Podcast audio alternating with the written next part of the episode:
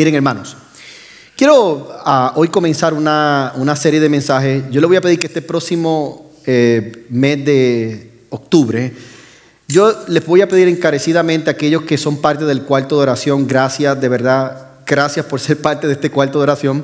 Usted no tiene idea cuánto el cuarto de oración a mí personalmente me bendice, a mí, a mí. Fuera de todo lo que hacemos y oramos, pero a mí personalmente. Solamente el hecho de yo saber que tengo un lugar que de pronto estoy hablando con una persona en una librería, en un café, en una reunión, y esa persona me comienza a contar algo y, está como quizás en muchos casos desesperado, desesperada, y de momento me dice, por favor, pueden orar por mí, y yo poder decirle, ¿sabes qué? Contamos con un cuarto de oración 24/7. Sí, claro que sí, voy a orar por ti. Pero no nada más el pastor o la pastora, pero todos los hermanos, compañeros de oración, eh, eh, son, son cantidades. Yo, yo, yo estaba scrolling eh, hermano, ya no es scrolling más, no scrolling más en Facebook, por please, ni, ni Instagram, scrolling en el cuarto de oración. Porque cuando yo scrolling en el cuarto de oración, yo siempre estoy conectado con el Espíritu de Dios orando, intercediendo. Y cuando usted hace scrolling, aquellos que han tenido la oportunidad de, estar en el cuarto de oración, hacer scrolling y ver la cantidad de personas, peticiones, luego testimonio, luego eh, eh, texto bíblico, ahí no hay video que valga y nosotros no colocamos video, no colocamos reflexiones en el cuarto de oración. No, no, no reflexionamos. Nosotros no compartimos, mira hermanita, qué bueno, me puedes traer los pasteles para... No, nada de eso. No es un chat.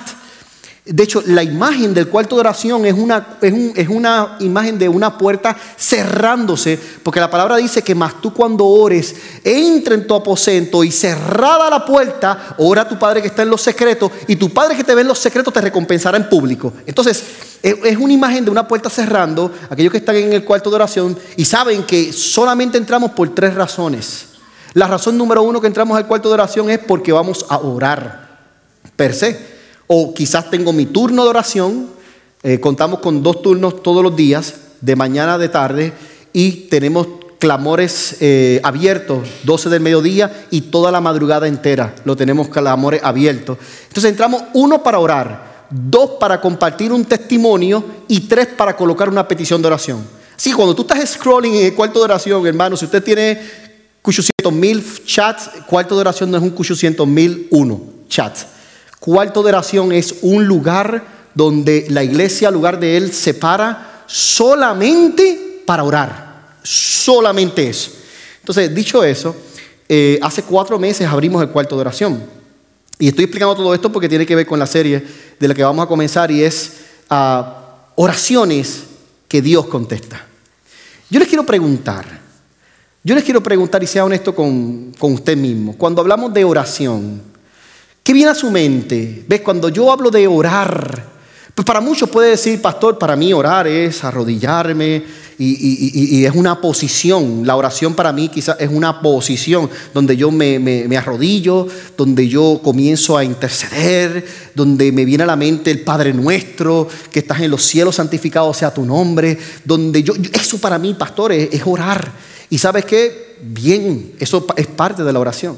Quizás para muchos cuando decimos orar, ¿qué orar? Pues cuando voy a comer, pastor. Allí en el, momento que voy a comer tengo que orar antes. Antes de, hacer algo importante eh, en la vida, pues yo necesito que alguien ore por mí. Pues eso es parte de la oración. Claro que sí, es parte de la oración. Pastor, ¿qué más es orar? Por ejemplo, hoy acabamos de presentar unos niños ante el Señor. Eso, orar, es presentar es presentar nuestra niñez, nuestro matrimonio, nuestros negocios, presentarle a Dios nuestros proyectos, nuestros emprendimientos, presentar a Dios. Muy bien. La pregunta es, cuando tú oras, ¿sientes contestación en lo que estás orando? Y, y digo esto porque la fe y la oración van de la mano. Yo no puedo separar la fe de la oración.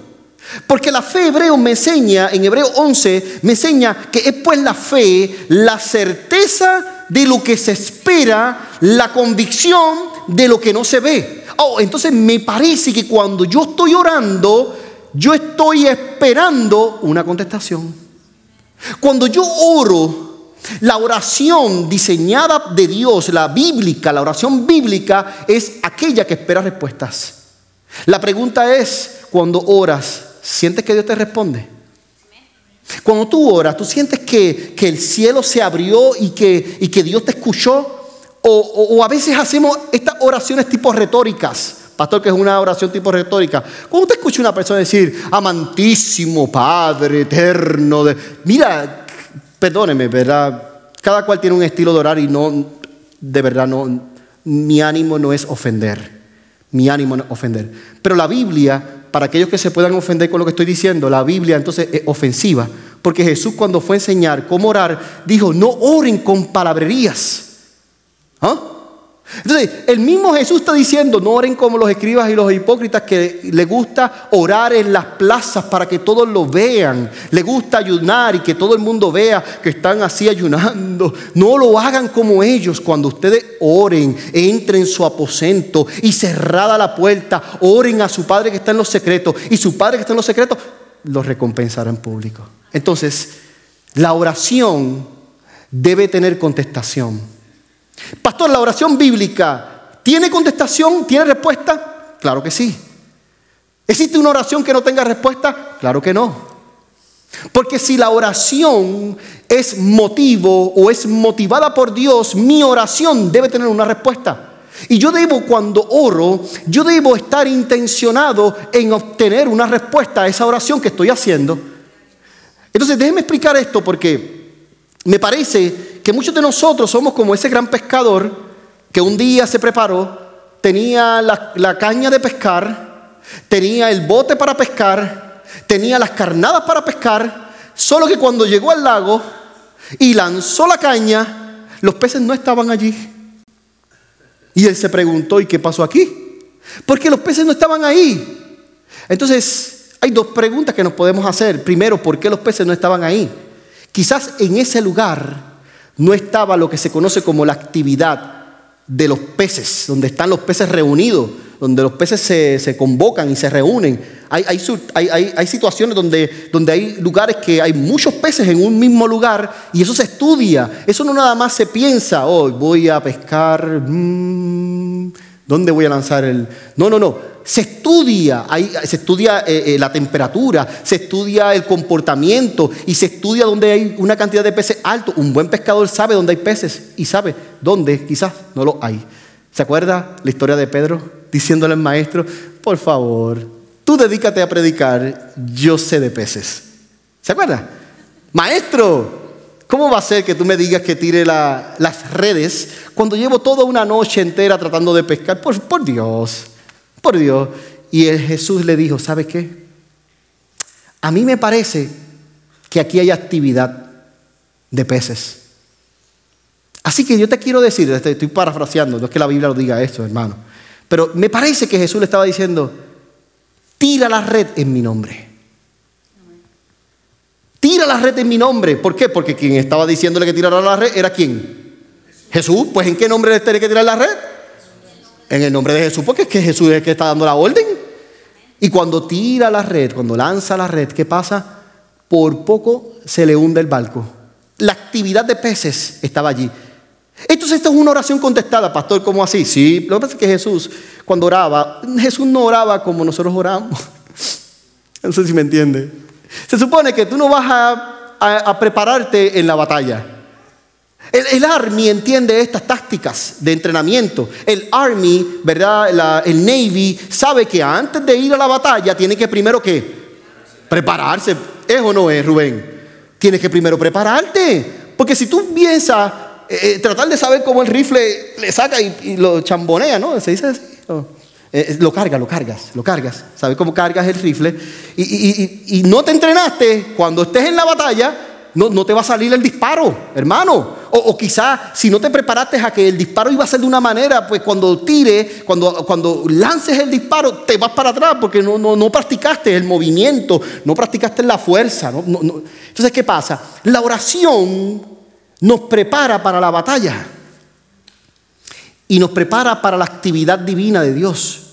La oración nos debe preparar en fe para saber dónde Dios está operando y trabajando. ¿Dónde están los peces? para que ese pescador los pueda pescar.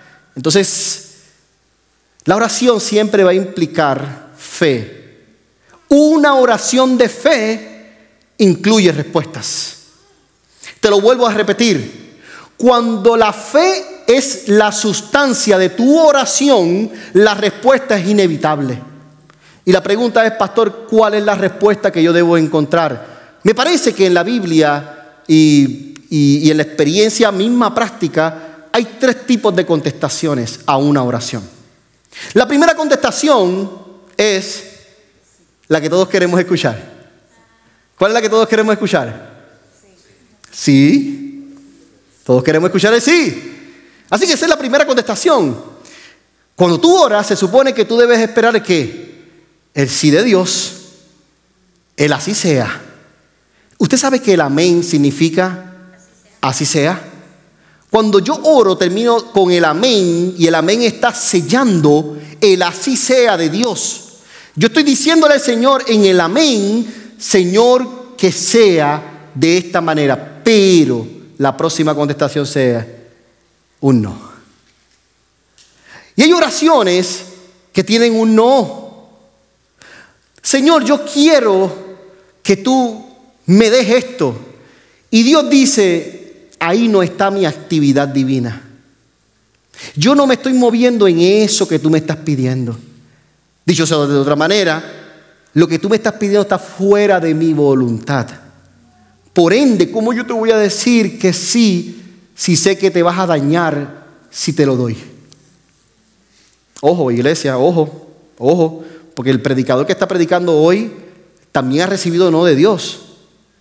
Entonces están los sí de Dios y están también los no de Dios. ¿Y cuál de los dos es más importante de los dos? Y existe un tercero. Y el tercero es un basta. Pastor, ¿cómo que basta?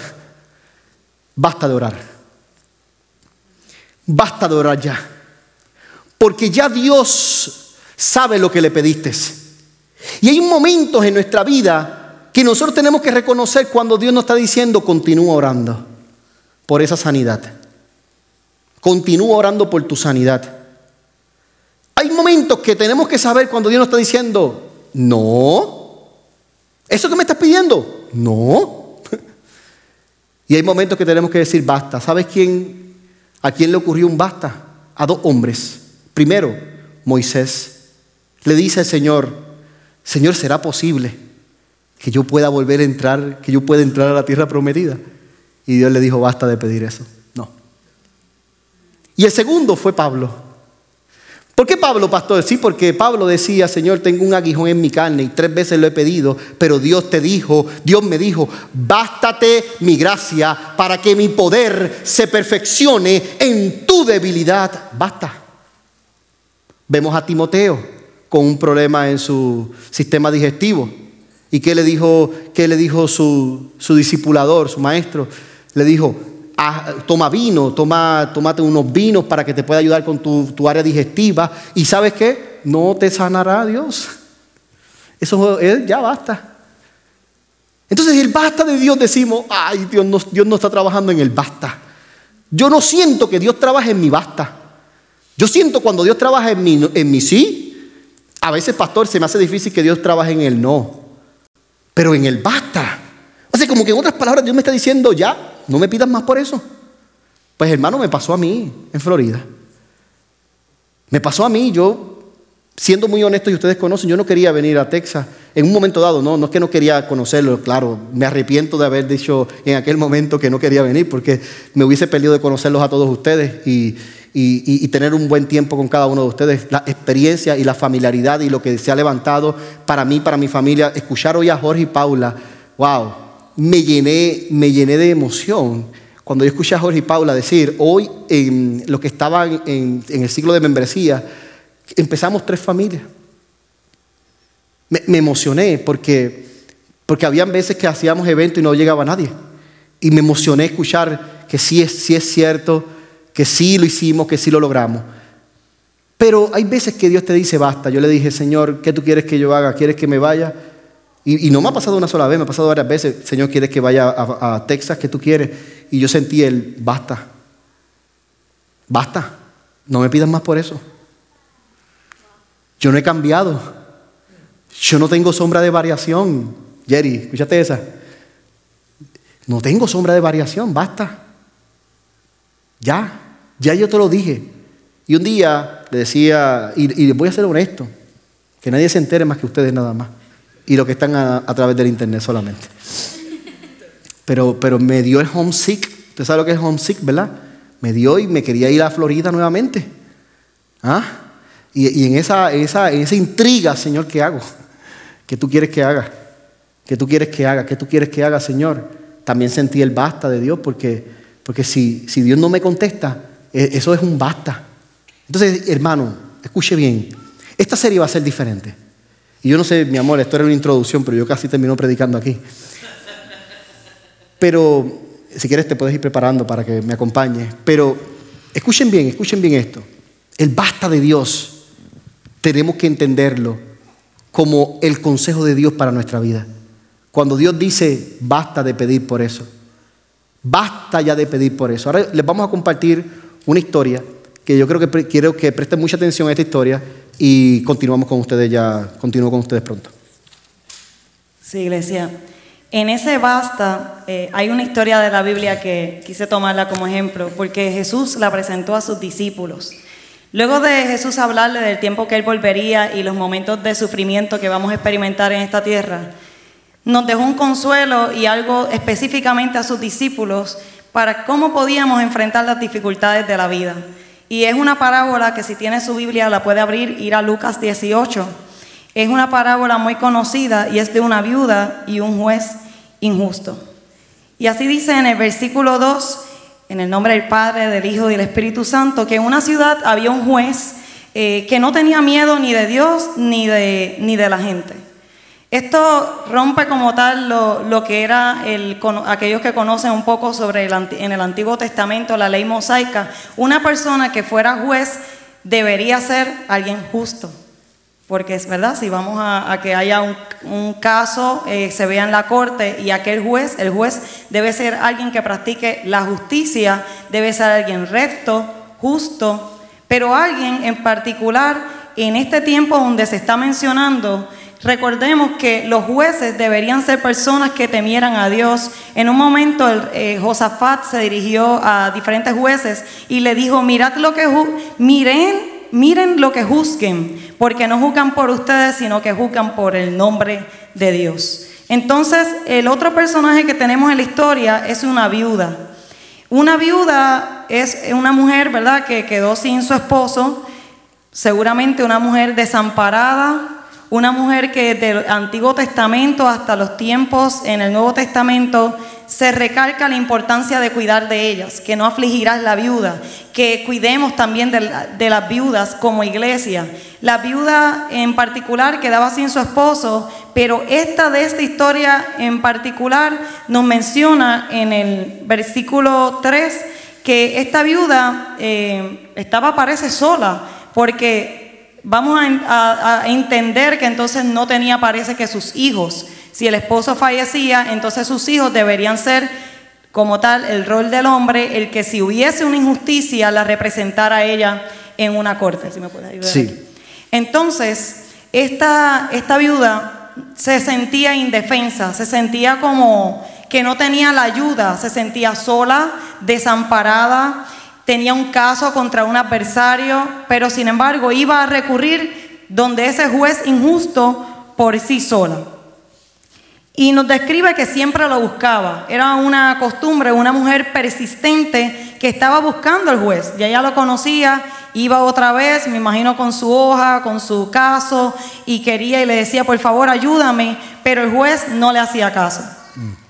Algunos que hayan pasado por procesos judiciales, eh, muchas veces le mueven las citas, les mueven los momentos en que van a ser atendidos o tienen un proceso de inmigración y vemos que otra vez le hicieron el cambio y otra vez como que en ocasiones son ignorados. Y esta, viuda mantenía la persistencia, siempre lo buscaba y siempre le decía, por favor, haga usted todo lo posible para que se me haga justicia en la corte. Esta viuda estaba tratando de insistir de que el juez bien la reconociera y supiera que tenía que hacer justicia sin darse por vencida. Y en el verso 4 y 5 dice que el juez no quería atenderla. el juez le ignoraba, el juez posiblemente le evadía, se iba a su oficina, no estaba disponible para ella, pero ella seguía una y otra vez yendo constantemente a recordarle lo mismo. Es como un niño cuando quiere algo, sigue. ¿Alguien se ha dado cuenta de eso? A lo mejor nosotros porque estamos en la etapa, ¿verdad? Pero mm. los niños siguen y te recuerdan cuando van a ir a un lugar. ¿Y cuánto tiempo falta? Y van recordando y recordando. ¿Cuántas veces a ustedes le ha pasado que alguien ha estado insistentemente preguntándole algo? Y llega un momento que como que ya la paciencia se agota y al juez le pasó algo como esto, porque él luego pensó, esta viuda me molesta mucho. Esta viuda ya, en otras palabras, me está cansando. Esta viuda me, puede traer un problema también como reputación como juez.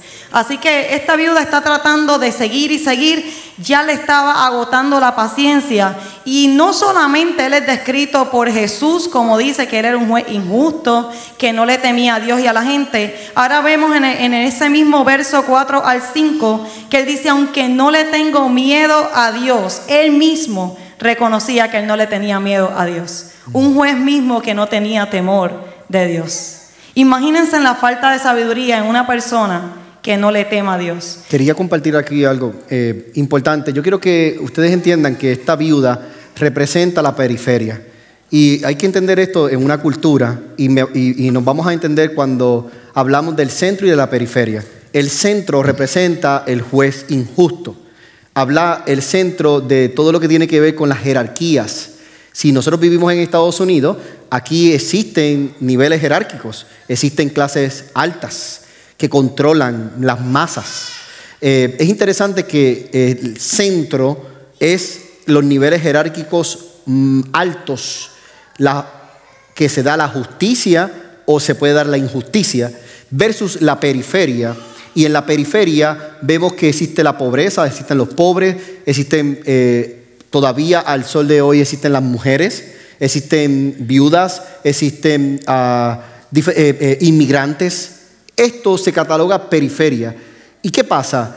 La mujer representa la periferia. La mujer viuda representa la periferia. Pero ¿qué hacer cuando nos sentimos eh, en minoría? ¿Ves? ¿Qué hacer cuando estamos sintiendo que los del centro nos quieren minorizar? No que seamos minoría. Ojo acá, ojo acá. Y, quizás este tema, eh, estoy entrando en aguas profundas aquí hoy, pero qué bueno, qué bueno entrar en aguas profundas. Eh, eh, pero, pero, no estoy diciendo que, que la periferia sea, sea, una calificación correcta.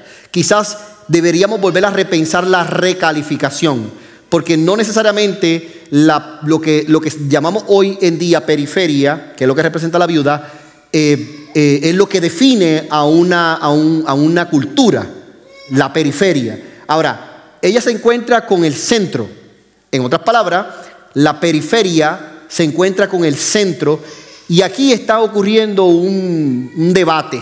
Aquí está ocurriendo algo. Continúa, pastora. Y esta parábola en particular de Jesús, no se olviden que Jesús se, dirige a los discípulos para hablarles de un modelo de cómo orar, de una oración que no desmaya, sino una oración que sea persistente, incansable. Así que aunque está haciendo una historia, tiene un propósito por el cual está explicando todo. Y en particular, siguiendo la línea del pastor, ella se estaba encontrando con un poder terrenal. Versus también vemos una persona como la vida en el espíritu, incansable, perseverante y persistente. Y en un momento dado dice, aunque yo no le tengo miedo a Dios ni temor a la gente, eh, la voy a ayudar. Llegó un momento que fue tanta la insistencia, la perseverancia, que él decidió ayudarla. Y me llamó la atención que él dijo, si no lo hago, nunca dejará de molestarme. Mm. Es que la perseverancia de ella ir una y otra vez es el ejemplo que Jesús nos está presentando en cómo nosotros debemos ser cuando oremos. Es que él sentía que si él, si él no lo hacía, esta mujer podía estar por siempre yendo una y otra vez. Así que él ya no tuvo otra opción, sino que se cansó, se confundió y ya se vio como obligado a tener que contestarle. Pero aquí eh, lo interesante es lo que dijo Jesús, porque la historia pudiera terminar ahí. Jesús dijo, oíd lo que dijo este mal juez o este juez injusto. También en otras versiones dice, fíjense. Y entonces nos hace dos preguntas y una respuesta. Jesús le hizo dos preguntas a sus discípulos después de contarle esta historia. La primera fue, ¿creen ustedes que Dios no defenderá a las personas que eligió, que de día y noche le piden ayuda? Mm. Nosotros como iglesia somos personas elegidas porque le hemos elegido a Él también. Gracias. Jesús. No lo elegimos nosotros a Él, ya nos eligió a nosotros, pero cuando nosotros voluntariamente entregamos nuestro corazón a Jesús, nosotros estamos siendo elegidos para orar. Nosotros estamos siendo aquellos en quien Él se complace para escuchar nuestras oraciones. Así que Él nos hace la pregunta, ¿creen ustedes que Dios no nos defenderá? Esta historia se parece mucho al momento en que Jesús expresa que padre si su hijo le pide pan, un pescado, le dará una piedra. No cuanto así más su padre le va a dar todo aquello que ustedes pidan. Es como el ejemplo de que este rey injusto no podemos decir que es el paralelismo de Dios, porque Dios no es un Dios injusto, pero cuánto más si nosotros le servimos al Rey de Reyes y Señor de Señores, a un Dios amoroso que nos va a defender a nosotros mientras persistimos en la oración. Las oraciones que Dios contesta son aquellas de personas que no se cansan de orar, que no se dan por vencidos, porque hay algunos que esperan el sí, hay otros que esperan el no, hay otros que esperan el basta y hay otros que en el proceso simplemente abandonan la oración porque no tuvieron la respuesta, porque no ven respuesta, se cansaron y dejaron de ser como la viuda. Y la segunda pregunta que le hizo fue, ¿creen que tardaré en responderles? Mm. ¿Creen que tardará Él en responderles? Porque Dios nos está viendo y nos está escuchando en todo tiempo. Está atento a su oído a la oración de su pueblo. Si buscáramos y leyéramos desde el Antiguo Testamento hasta el Nuevo Testamento y si revisáramos nuestra vida hoy en día, cuántas cosas, cuántas oraciones el Señor ha contestado. Y cuántas otras a lo mejor hayamos tenido un silencio de Dios porque nos está protegiendo de algo que no nos conviene. Porque la oración que Dios contesta debe estar siempre conforme a su voluntad. Quería, quería aportar que cuando nosotros decimos Dios no nos contesta, ¿verdad? Porque la serie se titula Oraciones que Dios contesta. Eh, nos referimos a un tiempo. Y nosotros no podemos medir el tiempo nuestro con el tiempo de Dios. Porque nosotros medimos el tiempo en crono, Dios lo mide en kairos. Kairos es donde está la actividad divina de Dios, donde Dios se está moviendo. Ese es el kairos de Dios. El crono de nosotros quizás es cuando lanzamos, utilizando el mismo ejemplo de la pesca, cuando lanzamos nosotros lanzamos la, red, pero la lanzamos nosotros no en el tiempo de Dios, sino en el nuestro. Entonces empezamos a orar, orar, orar y sentimos que Dios no nos contesta. Entonces la, la, pregunta que tenemos que hacer es, ¿yo estoy orando bajo la actividad divina de Dios? En otras palabras, yo estoy orando bajo la voluntad divina de Dios. Estoy siendo, estoy llorando conforme a la voluntad de Dios. Y muchas personas pueden decir, no, yo siento que esta oración tarda, que la respuesta aquí tarda, que ha tardado mucho, pero lo que debemos pensar es si la respuesta está tardando en mi tiempo o si es en el tiempo de Dios. Precisamente algo que Jesús explicó en esta parábola fue que no nada más fuéramos como esa mujer perseverante, que nuestra oración sea persistente, sino que la fe que ella mantuvo en recibir su respuesta es la que él está buscando. En un momento dado en el Nuevo Testamento nos hace referencia de que él vino a buscar aquello que se había perdido. Mm. ¿Qué es aquello que se perdió? ¿Usted se ha preguntado qué es lo que se ha perdido? Se está perdiendo la fe. La fe es lo que se ha estado perdiendo. Y Jesús también en esta historia no nada más nos, anima a nosotros orar persistentemente, sino también que nos anima a nosotros con una próxima pregunta que hizo. Y dijo, ¿creen que cuando el Hijo del Hombre regrese encontrará esa fe? ¿Creen que cuando el Hijo del Hombre encontrará gente que confíe en Dios? Porque Él está buscando una oración que tenga fe, una oración que mueva montañas, tiene fe. No es tanto el tiempo que lo hagas, sino el corazón con el que lo haces, con la intención con que vas a Dios. Y en el momento en que nos presenta también la oración modelo, nos presenta una oración que no es una oración de vana repetición, que no es una oración simplemente por pedir, es una oración activa que involucra perdón, que involucra perdonar, que involucra agradecer, que involucra decir, Señor, si es posible, que sea tu voluntad, que somete la voluntad de lo que estamos pidiendo a la presencia de Dios y a la voluntad de Dios. Una oración que va dirigida al Padre, que va en el nombre de Jesús y que está dirigida por el Espíritu Santo. Es una oración con confianza. Y la viuda demostró confianza en sí misma, aunque no tuviese el apoyo de su esposo porque no estaba en vida, ni el apoyo de sus hijos, ni de la sociedad porque la habían clasificado como minorista, como periferia. Ella confiaba en el Dios que estaba con ella. No podía confiar en, las cortes terrenales, pero sí podía confiar en las cortes celestiales. Ella podía confiar en quién era el que la defendía. Esta misma pregunta Jesús se la hace en otra manera a Pedro cuando desenvainó la espada y le cortó la oreja en aquel momento en que lo fueron a buscar. Él le dijo, ¿acaso piensas que no puedo ahora mismo orar a mi Padre y Él no me daría más de 12 legiones de ángeles? Legiones de ángeles. Es decir, Jesús nos presenta un modelo de oración con confianza, con seguridad y con fe en todo tiempo. En su palabra en Hebreos 11:6 dice, pero sin fe es imposible agradar, a Dios, porque es necesario que el que se acerca a Dios crea que le hay y que Él es galardonador de los que le buscan. Estaba contándole, pastor, en esta mañana algo que quiero de alguna manera contar una historia, no quiero mencionar algunos nombres, pero le contaba que recientemente yo hago una llamada y esta llamada eh, me entero de que una persona va a visitar a otra. Y en el momento en que hice esa, eh, me enteré, llamé a la persona que va a visitar a la otra. Y entonces, eh, cuando expresé eso, oh, vas a visitar a tal persona, esta persona como que quizás se incomodó un poco. Y, y entonces, nada, quedó así. Pasó el tiempo, los planes se siguieron haciendo, yo hablo con la persona que van a visitar, que no conoce nada de lo que yo conozco, y la persona tiene una expectativa de que le iban a visitar, eh, porque algo pasó en ese transcurso entre mi llamada a la persona que planificaba visitar y la persona que iba a recibir la visita, que aunque hubo una sospecha de que a lo mejor se pudiera comentar algo, pasó que la persona que está en otro lugar, que se va a visitar, estando en un lugar, Dios le pone la inquietud de orar por el que estaba pensando visitarla. Así que empieza a orar por la salvación de esta persona, empieza a, interceder por su familia y se comunica a través de un texto y le envía un mensaje diciendo, fíjate, a mí me gustaría compartir contigo.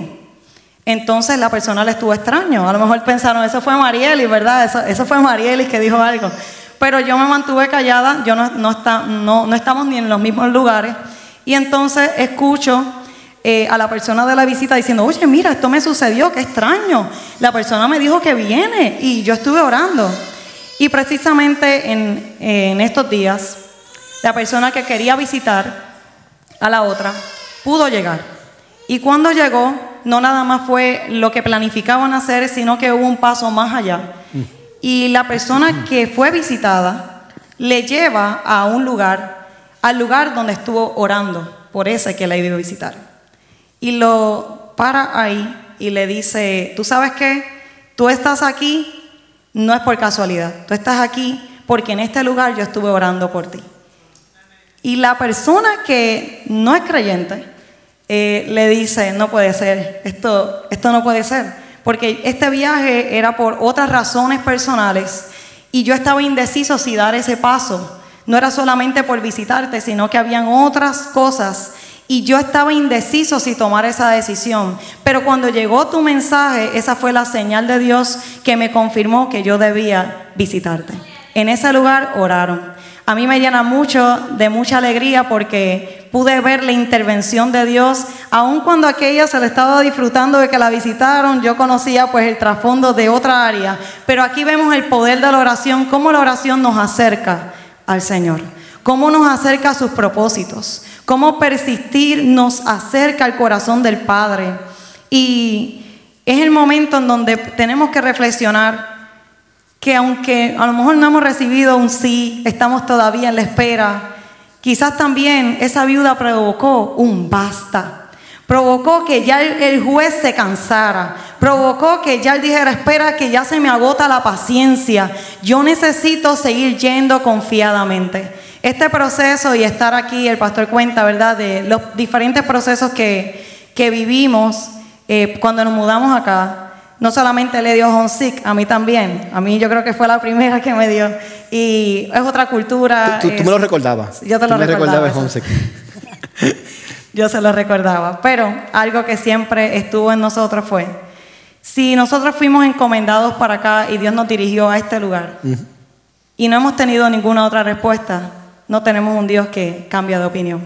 Así que estamos aquí por la obediencia del Señor y no más allá, comenzamos por obediencia, pero el Señor nos ha sorprendido. Y estamos muy agradecidos de ver una oración contestada, porque si algo en un momento dado yo escribía y escribía y escribía todo el tiempo, ver la misma petición y no ver respuesta, pero verlos a cada uno, escuchar de donde Dios está obrando, cómo mueve, cómo hace, cómo está firmando personas, testimonios a través también del cuarto de oración, tantos testimonios que estamos viendo una y otra vez, Dios ha sido fiel. Dios ha sido fuerte. Regalen un fuerte aplauso al Señor. Yo quiero aprovechar este tiempo, si el Ministerio de Adoración me puede acompañar. Miren, hermano, eh, yo he dicho ya en varias, en varias ocasiones, he dicho que eh, para mí la oración puede significar muchas cosas, eh, ¿verdad? acabo de decir, puede significar un área de práctica, que es importante. No creo que debemos sopesar, ¿verdad? O juzgar o mal juzgar a la persona que para orar necesita arrodillarse. Y si usted aquí en lugar de Él, usted sea libre. ¿Ok? Sea libre. Yo quiero que usted sepa que, Dios nos llamó a ser libres. Y si usted quiere, usted es de los que quiere llegar al lugar de Él, se quiere arrodillar, no se limite. Usted arrodíllese, hay quienes le gustan las sillas, otros le gustan arrodillarse. Yo soy de los que a mí me gusta arrodillarme. Hermano, yo hasta me, me, me explayo en el piso completo, porque es mi manera de yo decirle al Señor, Señor, tengo un encuentro contigo ahora. Yo quiero orar. Es cuando mi cuerpo me dice, eh, hay, algo, hay, un ser mayor que, que, tú, que, tú, que ti mismo. Porque a veces pensamos que nosotros somos los más importantes. Pero hay, hay un ser mucho mayor que, que ti mismo, que ti misma. Y entonces te lleva a hacer eh, corporalmente actos donde tú reconoces, Señor, tú eres más grande que yo. Hay, hay, hay veces que lo he dicho anteriormente, y, creo fielmente en que Dios, Dios inspira mis pensamientos a orar. Y cuando yo le pido a una persona que ore por mí y le doy una petición clara, cuando yo le digo, mira, quiero que ores por mí, por esto en particular, si podemos orar ahora, yo rápido escucho los pensamientos de Dios en esta oración. Porque cuando esa persona comienza a orar, esa persona comienza a entrar en la actividad divina de Dios. Y cuando comienzas tú a entrar en la actividad divina de Dios, donde Dios se está moviendo, donde están los peces, donde están los pensamientos, donde está el conocimiento, donde está la sabiduría del cielo, donde está la sabiduría divina, donde está esa sabiduría eterna, cuando esa persona comienza a orar y esos pensamientos comienzan a invadir esa mente y tú comienzas a orar y dejarte guiar por lo que Dios está poniendo en tu corazón, no por tu intelecto, es por lo que Dios comienza a hacer dentro de ti. Tú comienzas a orar según los pensamientos de Dios y ahí viene el consejo de Dios también. Y con esto no estoy diciendo, hermano, tengo que ser cuidadoso porque tampoco estoy diciendo que, manipulemos. No, déjame decirte una palabra de parte del Señor cuando no es de parte del Señor, es quizás tuya. Hay veces que nosotros tenemos buenos deseos y tenemos que definir qué es un buen deseo. Mira, yo te deseo bien, deseo que te vaya bien, deseo que prosperes, deseo que seas bendecido, bendecida. Pero no tengo que decir, Dios me está diciendo que tú vas a... No, no, yo deseo, tengo un buen deseo pero de lo que estoy hablando, iglesia, lo que estoy hablando es cuando yo entro en esa actividad divina de Dios, donde Dios se está moviendo. Yo soy de los que creo que cuando Jesús le dijo a Pedro, Pedro lanza la red, algo ocurrió porque los peces recibieron una orden y donde no estaban, ahora tenían que todos llegar en manada. Hermano, utilicemos un poco de producción. Pedro sabía lo que estaba haciendo. Pedro estaba lanzando la red. Pedro conocía, era un experto en pesca. Pedro conocía, Pedro sabía que él había, él había estado toda la noche. Pedro estaba frustrado. Como muchos de nosotros hoy nos podemos encontrar, quizás me están mirando a través del internet y me dicen, pastor, ya yo estoy frustrada, frustrado. Yo he orado, he orado. Le he pedido al Señor que me hable. Le he pedido al Señor que me dé una contestación. Le he pedido tres veces que me diga ya qué tengo que hacer. Y siento que Dios todavía no me habla. ¿Sabes qué? Pronto vendrá la orden, iglesia amada, donde Jesús le dirá a los peces, ¿sabes qué peces? No sé dónde están, pero todos vengan a un mismo punto, porque ya yo di una orden y hay una actividad divina de parte de Dios para que los peces lleguen a un lugar y para que la respuesta de Pedro sea vista, que Pedro pueda glorificar que fui yo, Jesús de Nazaret, el que envié la orden para que sea hecho. Hice la oración que Dios nos está llamando, amada iglesia.